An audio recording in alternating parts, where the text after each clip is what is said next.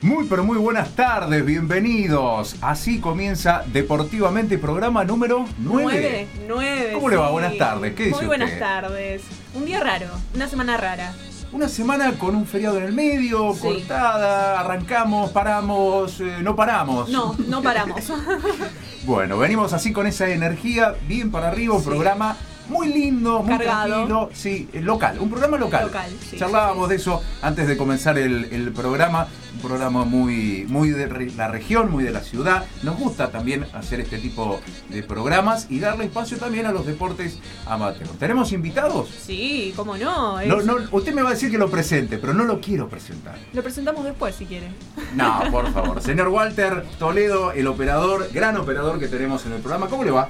Todo bien, todo bien. ¿Qué ¿Ustedes tal la semana usted?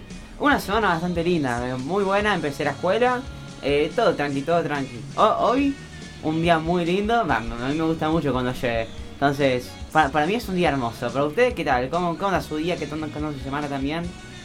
Yo tuve el día bastante agitado en el trabajo, pero bueno, este, tratando de, de adaptarme rápido al programa y a pasarla lindo, que, que para eso también venimos.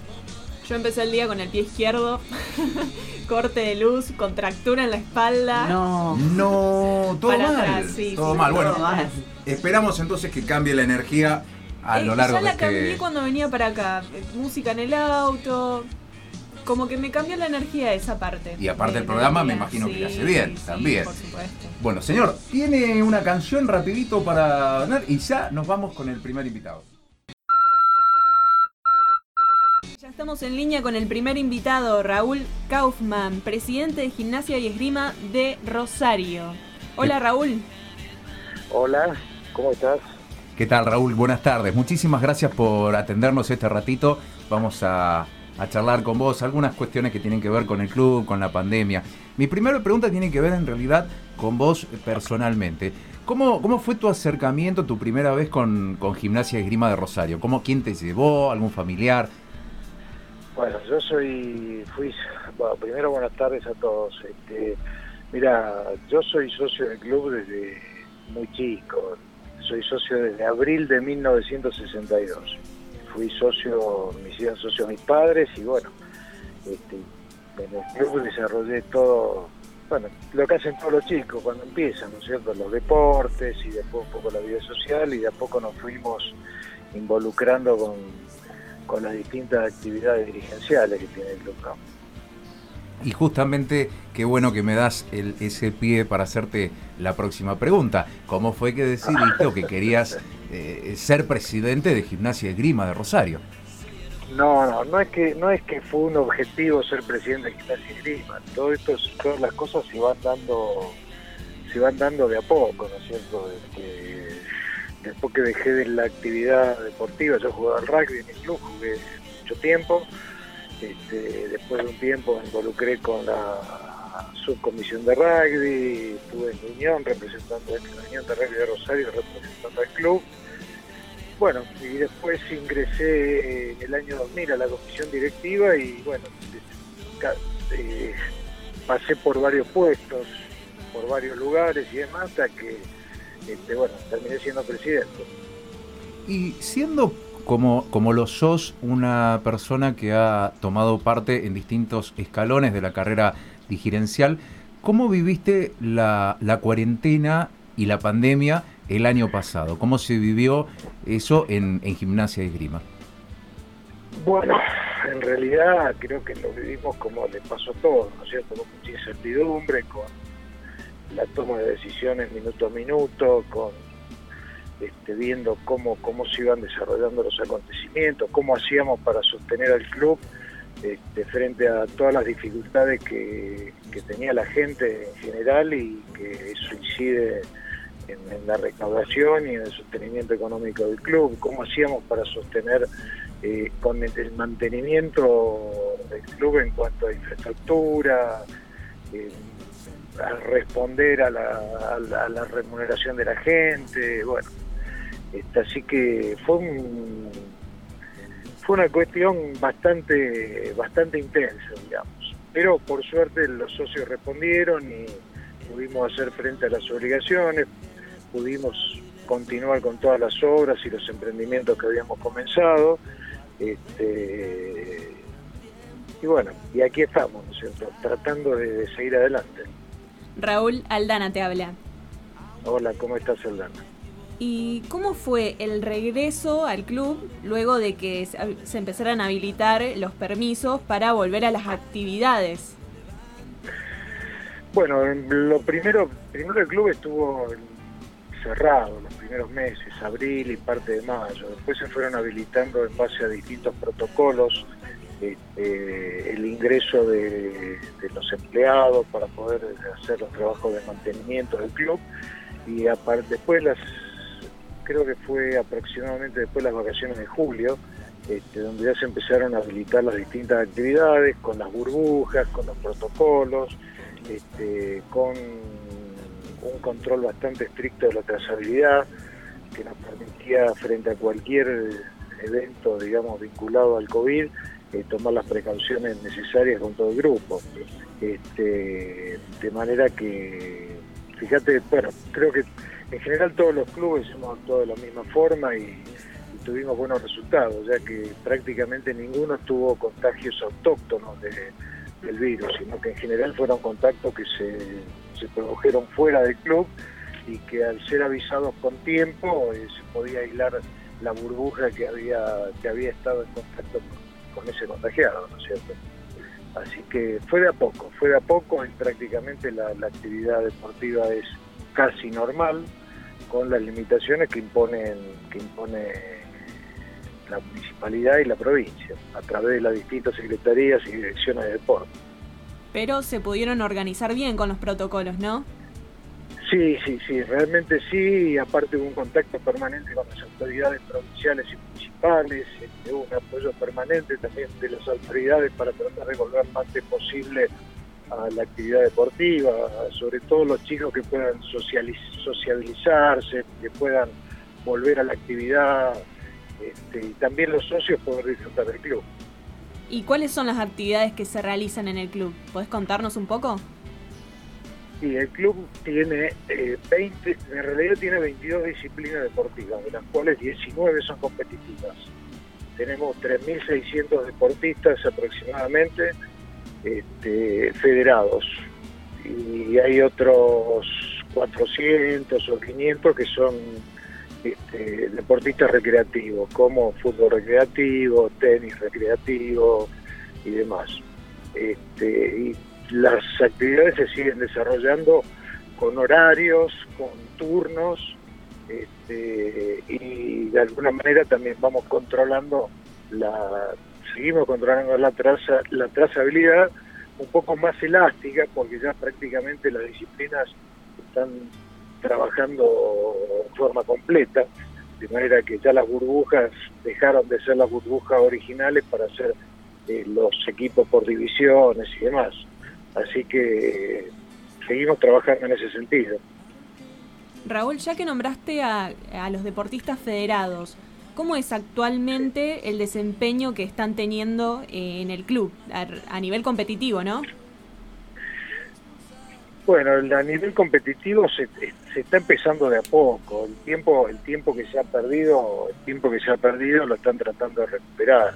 Este, algunos más, otros menos, las competencias también son competencias que, van son bastante limitadas este, y bueno, cada disciplina desarrolla su calendario de acuerdo a las características propias. Raúl, y para, para ir ya finalizando, sabemos que estás ocupado, que le vamos a liberar. ¿Qué proyectos tiene el club mirando hacia adelante? Sabemos que, bueno, tenemos que salir de, la cuarentena, tenemos que salir de la pandemia, pero de, alguna manera estamos saliendo y ya comenzamos a, pensar en el futuro. ¿Nos podrías contar algo de lo que tienen pensado para, los próximos meses? Bueno, mira, nosotros no, no, no detuvimos el, nivel de, de, obras que venimos desarrollando. Por un lado está la cuestión deportiva, ¿no es cierto?, que para nosotros es fundamental pero por otro lado también está el mejoramiento de las instalaciones en forma permanente. De hecho estamos este, ya prácticamente en más de un 50-60% de ejecución de una cancha de rugby de césped sintético, que va a ser la primera de un club del interior del país. Este, y tenemos proyectado también mejorar instalaciones en cuanto a, a cancha de hockey de agua, está dentro de los proyectos, este, mejorar las instalaciones también de Podester, es decir, todo eso en función de, la actividad deportiva y también de la función de la actividad social. Estamos remodelando, este, o están proyectos de remodelación de distintos lugares como los quinchos, los baños del quincho, hemos hecho un bar, restaurante nuevo, este, y estamos permanentemente eh, en mantenimiento de las instalaciones para que los socios la puedan disfrutar más plenamente y de mejor forma. Raúl, de mi parte, esta última nada más. ¿Cómo, cómo te gustaría que las socias y los socios de gimnasia recuerden tu, tu gestión de acá a unos años, digamos? ¿Cómo, ¿Cómo te gustaría que te recuerden? Mira, no se trata de que me recuerden o que no me recuerden. Yo te digo sinceramente, uno, uno todo esto lo hace, lo hace por básicamente porque recibió muchas cosas del club y trata de darle muchas cosas del club o trata de volver algo al club y además yo también tengo hijos e hijos de amigos que están en actividad deportiva en el club y trato de que en lo posible nuestra gestión les dé lo mejor que se pueda para que tengan un mayor desarrollo. Este, tanto, tanto, la verdad que no, no, no es un tema que me puse a analizar ni, lo tengo como objetivo del tema del recuerdo en mí, sobre mí personalmente o sobre la gestión. Lo único que pretendo sobre sí la gestión y todos los directivos en general que la, que integramos, este, que haya sido eficiente y beneficiosa para el club y los socios. Raúl, ¿algún contacto que haya para aquellos que quieren acercarse al club? Mira, está la página del club que es este, www.clubger.com.ar donde están todas las instrucciones para aquellos que se quieran acercar, la forma, si no están la administración en la PRIDA 951, que es nuestra sede central, este, donde le van a brindar toda la información para poder este, asociarse al club. Raúl, muchísimas gracias, ya te vamos liberando, ha sido un gusto charlar con vos este ratito, muy amable de tu parte y seguramente volveremos a, invitarte a alguna, alguna nueva entrevista de acá a algún tiempo. Muchísimas gracias y muy amable. No, por favor, gracias a ustedes y saludo a toda la mesa. Un saludo grande. Un saludo Se llama Raúl Kaufman, es el presidente de Gimnasia Grima de Rosario y también pasaba por Deportivamente.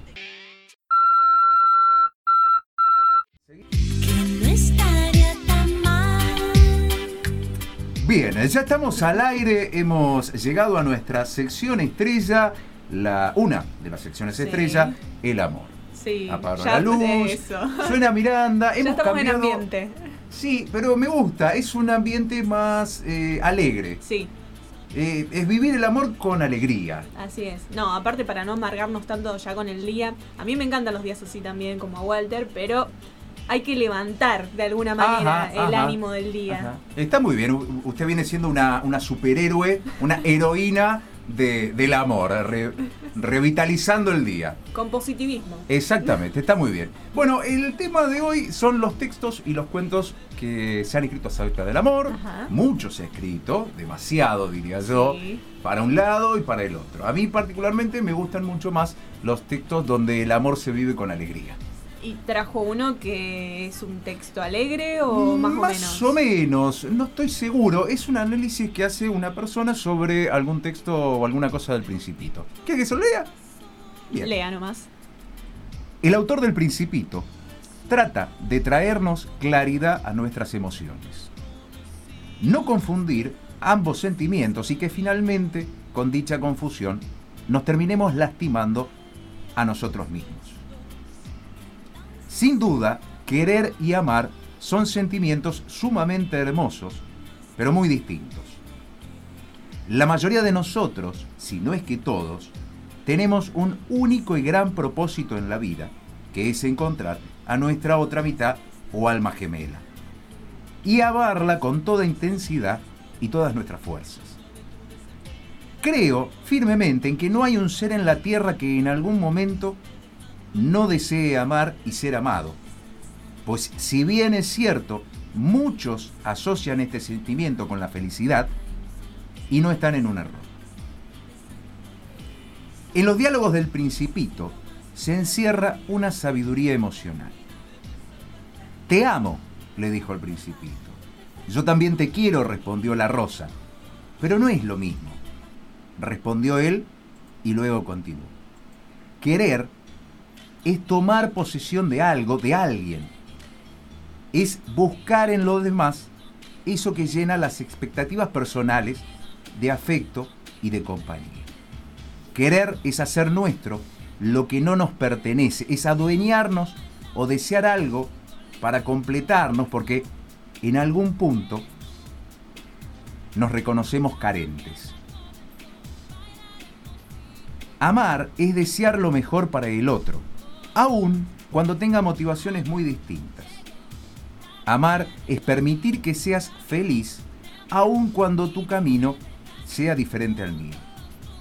Es un sentimiento desinteresado que nace de un darse, darse por completo desde el corazón. Por esto, el amor nunca será causa de sufrimiento. ¿Te gustó? Reflexivo. Sí. Y un poco fuerte el final.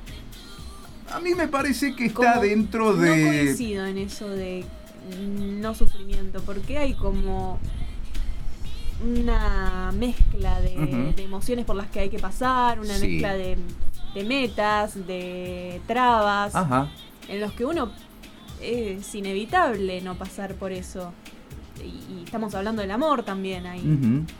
Sí, sí, la sigo, la sigo. Eh, me- me- eso nomás. de está, pero- no pero- estoy completamente de acuerdo. Coincide en que es diferente querer de amar. Sí, sí, sí, en eso sí. No lo digo yo, lo dice no, el no, principito. No, no, le doy la dijo- razón en eso.